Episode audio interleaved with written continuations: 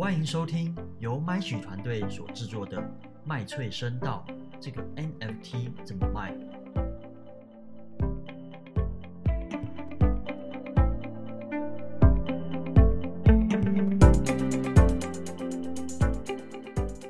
？G N G N，大家新年快乐！我是最斜杠的行销人 Stuffy。我是最喜欢尝试新技术的 Andrew。哎呦，我们这一集的开场白似乎有一点不一样哦。没错，我就是要在这个时间点来点不一样的，因为我们现在录制的时间呢是大年初五，我没想到麦翠已经录到新的一年了，必须感谢大家的支持收听，也先祝大家新年快乐喽。好，听起来好像录录很久了，但是实际上才第四集。OK，那 s t a r y 你知道，我一直觉得啊，很多 App 厉害的地方是，他们能够跟着节庆变换主题啊。例如说，像之前圣诞节的时候啊，我们在 Line 的聊天室里面打圣诞、耶诞或是礼物之类的关键字，然后那个聊天室就会开始下雪。不过现在让我很失望的是，我们打新年快乐却没有放鞭炮，这到底是怎么一回事呢？你知道为什么吗？我要告诉你一个很残酷的事实，就是农历新年没有西方新年来的有过节的快乐，A P P 都了，所以他干脆不想提醒大家了。你懂我的意思吗？农历新年就是默默有一种压力，在就是在久违的家族聚会中弥漫出来。什么？你是说聊天室的脚本早就设定好了吗？或者是说永远都是那一套？没错，没错。如果今天可以安安你好，几岁住哪带过，我就不管你了。就因为大家偶尔见面，然后对彼此的生活都很不熟悉，所以话题共识就会落在那几个经济的问题上面。接着被问的人也会有防堵共识。说到底，共识这件事情到底是好是坏呢？感觉上是一种方便让大家集体行事的保护机制。哦，你刚刚提到的共识就是约定成熟的默契嘛？那也就是大家有了共同的经验之后。才逐渐转化而来的，但是呢，别以为就是只有人才会需要共识哦，在区块链的世界里面，也有所谓的共识机制，也就是不同区块链基础运作机制的差异哦。听你这么一说，我常听到比特币、以太链跟币安链、Solana 链等等的，从名词上来看，好像是不同的区块链，但实际上它们的差别是什么？一时之间真的是很难快速理解。没错 s t a v y 刚提到这些区块链的特性是，所有人都可以参与其中，无法被特定的企业控制或是独占。那我们会称之为叫公有链或是公链，也有人称之叫做 Layer One。OK，每一条公链首先呢，他们要解决的问题是讯息信任的这个难题了，因为是去中心的，是匿名的。那如何验证一个讯息的真伪，就是他们要解决的第一个问题啦。在现实生活中，我们可以透过身份证、录影、指纹等实名的验证讯息来源嘛？那例如说，像在立法院，我们刚刚提到的这些生物辨识的这个机制，就可以判定这个立委是真的还是假。那这其实就是一个二元的问题，它不会说，呃，好像是一半是真的立委，还是另外二十五 percent 是假立委，它不会有一个模糊地带这样。那然而，在区块链的世界里面，存在容错机制。假设说立法院有一个审查系统，用来判断刚才讲到这个真假立委的事情，那只要这一个审查系统里面有五十一 percent 超过半数的审查员认定它是真的，那这个立委所做出的任何决策都具合法效力。那当然包括他投票的这些法案呢。OK，这个审查系统便是共识机制了。那共识这两个字其实与去中心是唇齿相依了。没有共识便无去中心。那五十一 percent 的规则也只是一个基础架构，每一条公链便是以此做延伸，或是制定一套自己的规则。那共识机制的这个速度啊、扩展性、隐私性、容错度，将决定每项去中心化系统的价值。OK，那这对应到我们现实生活中又是什么呢？其实共识机制也可以理解为修改宪法的程序，只要掌握了修宪程序，便可以控制一个国家。那一个国家越能以高效率、高民主、高可靠性来决议事情的话，代表这个国家的治理政策更为先进嘛？那通常这个讲到效率、民主、可靠这三件事情，其实是互斥关系的。我举个例子，大家想象一下，就是说，如果每条法案都需要经过公投，那这个效率一定慢嘛？不知道停投到这个民国哪一年才投完，但却很民主，因为每个人都可以参与掉每一条法案。嗯，那一个效率高但是可靠性低的例子就是，如果投票的方式是透过现场民众喊号，例如说，就是有一个民众直接说他想要投谁，另外一个民众说他想要投几号，这样，那确实是可以省略这个成本，而且加快这个流程。可是呢，计票人员就有可能会听错嘛，因为现场可能会有些杂音，即使他们想要回头去播放这个录音档，也很难确认当下民众到底喊的是第几号。那最后一个高效率、低民主的方式，便是一言堂啊，就是说领导人说了算，那也不会有可靠性的问题。原来如此，听起来这个共识机制它也是建立在多数决之上，不仅强调逻辑，也包含了民主哲学。要如何设计出一个大家都可以认可的验证机制，从而信任系统，真的是蛮困难的。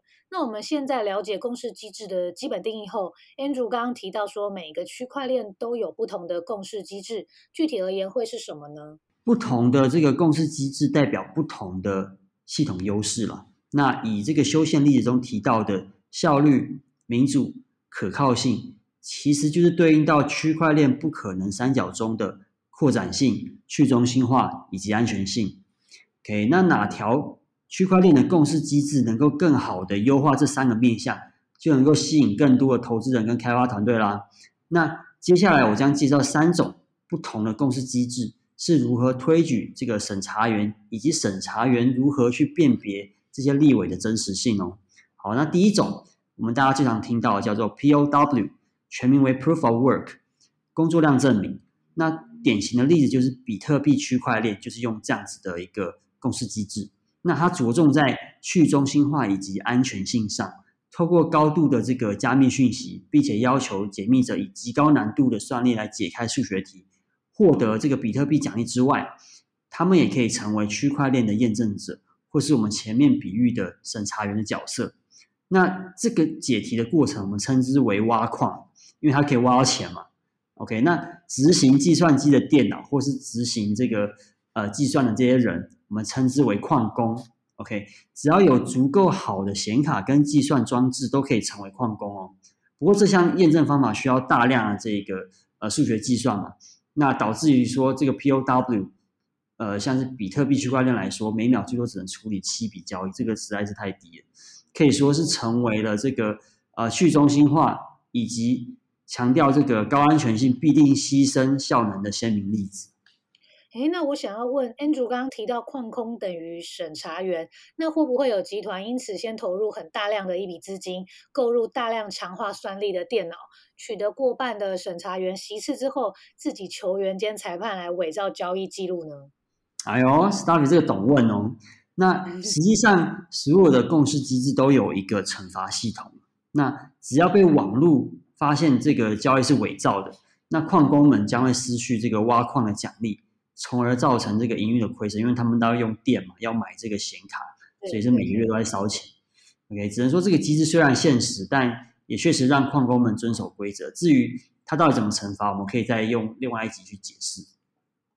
你刚刚讲到显卡，这就是矿工他挖矿的一个基本生财道具，所以我现在就是想问说，哎。矿工的营运成本这个面向，因为我听很多朋友说，区块链其实是很不环保的产业，因为你要投入大量的电力去计算难题，就是去挖矿嘛，这整整的过程其实都对环境议题是一个蛮大的冲击。甚至是我听说有一些艺术家，他明明在现实中去倡议环保，却投入 NFT 创作之后就被嘲讽是双标仔，这个有解决之道吗？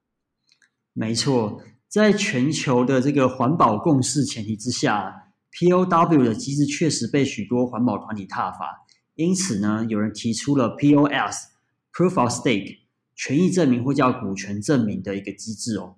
就说谁的加密货币多，就有能力去争取成为审查员。也可以把它想成股权的概念，谁的股权多，就有更多的股息奖励以及这个公司的控制权。那这样子的做法。省去了购买高算力一体设备作为入门，那也不会有大量耗损电力的问题。在二零二二年九月十五号，以太坊经历了这个 The Merge 升级啊，从原本的 POW 的共识机制转向 POS，用户只要质押，也不是只要，这其实蛮多，就三十二颗以太币，大约是两百五十万台币，这其实不少。我们都是社畜们，这个对，便可以成为审查员呐、那哦当然，市面上还有很多这个集资方案来让这些散户无空参与。那细节我不赘述了啦。那可以观察到说，这样子的机制其实大大的降低了审查员的进入门槛。看起来啊，好像扩展性提升了，但其实安全性下下降。因为审查员可以是任何人嘛。那最后是否只有少数资本家成为了多数审查员，也将影响这个去中心化的程度哦。听起来 POS 有相当程度的优化共识机制的耗能问题。那我想要问一个最关键：每秒处理交易量在以太坊二点零后有显著的提升吗？因为这个牵涉到这样的系统是不是足够应付日常的金融交易量？以 Visa 来说，每秒可以处理两万五千笔的交易量，以太坊已经准备好这样的量能了吗？嗯，没错 s t a r 刚刚提到的每秒处理交易量，在币圈简称为 TPS，就是 Transaction per Second。那在以太坊一点零的时候啊，他们每秒可以处理十到十九个交易量。那在二点零，它提升稳定性至十二到十五个交易量左右。所以以太坊二点零 TPS 并无巨幅的改善。那真正的交易加速会在二零二三年三月与秋季之间的上海升级。将 sharding 的分片技术导入之后才会实现。那至于 sharding 是什么，我们后续再开一集说明细节好了。只要先理解啊，它是一种加速交易量能的这个扩容方案就好。那重点来了，由于以太坊当前交易速度不够快，而且这个科技始终以来人性嘛，一个基于 POS 的新的共识机制出现，它叫做 Proof of History，就是历史证明 POH，是被 Solana 团队提出的。OK，那 POH 顾名思义就是用时间戳记记录这个当下发生的事件。那举一个生活化的例子啊，就是大家每天早上上班都要打卡嘛。那当老板突然来问你说：“哎，你是不是早上这个在摸谁的鱼啊？或者上班迟到，想要扣你薪水的时候，那我们这个对不对？社畜都很聪明嘛，都会拿出这个打卡记录去证明自己的清白。这个打卡机啊，扮演的就是审查员的角色，透过 P POS 的机制啊，由相对大股份的那大家可以信任的审查员担任打卡机，就可以判断打卡对象是否为公司的合法员工嘛？因为我们不可能就是其他人来打卡也可以领薪水，即便他不是员工，这样很奇怪。所以这个审查流程就不用再通过前述提到说五十一 percent 的审查员交互验证就可以完成这件事情。那大幅加速了这个交易的吞吐量至每秒五万笔哦，是 Visa 的两倍。然而，这样子的机制显而易见牺牲了去中心化与安全性，但是在扩展性上面达到了巅峰。听起来 POW 强调安全性，那 POH 主攻扩展性，POS 则是三个面向的综合方案，实际上都各有优缺。原来区块链的共识机制不是想象中这么好选。对啊，我认为共识机制其实非常耐人寻味啦，因为它结合了逻辑以及这个治理哲学。讲白，它就是一个社会的缩影啊。那怎样的价值观在这个群体内可以被认可、推崇？那它将成为这个社群的法典与教条。对应到我们现实生活中啊，我之前听一个朋友，他在新加坡工作，就有说，在二零二零年，就是新加坡的最低吸烟法定年龄是二十岁，那到二一年上调到二十一岁，这就意味着在新加坡二零零一年后出生的，基本上就是无缘合法吸烟，这个很惨，也不是很惨，就是他们损失了一种，你知道以前人拥有的这个乐趣，自由对自由之类的。而且在议员国民对于此条款没有强力的反弹之下，我们就可以说啦，该国的共识便是希望透过禁烟令改善这个国民的健康。在区块链的世界里面，大家到底更注重扩展性、效率、安全性的哪一项，其实还是很难说。即便哦，哪一天出现了三个面向均可完全解决的共识机制，那传统中心化组织又来啦，他们又要以这个洪荒之力来阻挡去中心化的发展了，不然他们的地位就不保。像之前就是你知道那个 Facebook 的天秤座代币叫 Libra Coin，就遭到那个中美欧三大这种强权政府的反对，而最终解散。我们会不会再看到类似的场景呢？我觉得是拭目以待啊。区块链的未来真的是令人期待，害怕受伤害。不过我相信，持续的保持好奇心跟学习的动力，我们都可以追上科技的浪头，并找到属于这个时代的流量红利。好，接下来就是我们每集的推推时间了。我今天要介绍是一个最近的大发现。你各位知道韩国搞了个市政府元宇宙要来服务子民了吗？他们用可爱活泼的三 D 人偶服务民众，处理户政业务，还可以一键完成所有的确认申请，把冷冰冰的行政流程全面游戏化。但我想应该是没有人会沉迷在上面啦。那现阶 段民众已经可以用 Apple Store 跟 Google 来下载这个 APP，然后平台目前也支援了像是官方文件的搜索啦、提出投诉，或者是当地税务的客制化解答。在业务支持中心，公司也可以透过聊天、语音、影片跟荧幕共享的功能，跟专家进行远距咨询。平台也可以借由虚拟化身的顾问，提供青少年指导跟教育帮助。真的是蛮神奇的，而且呢，不仅如此，还有很生活化的东西哦。这个用户他可以到首尔广场玩游戏，然后参观市长办公室，就连首尔十大热门景点，包含像是景福宫、北村韩屋村、东大门广场、首尔森林公园、汉江和乐天塔，都出现在其中。我眼前整个就是已经浮现了《仙境传说》当年的南门 荣景。仙境传说。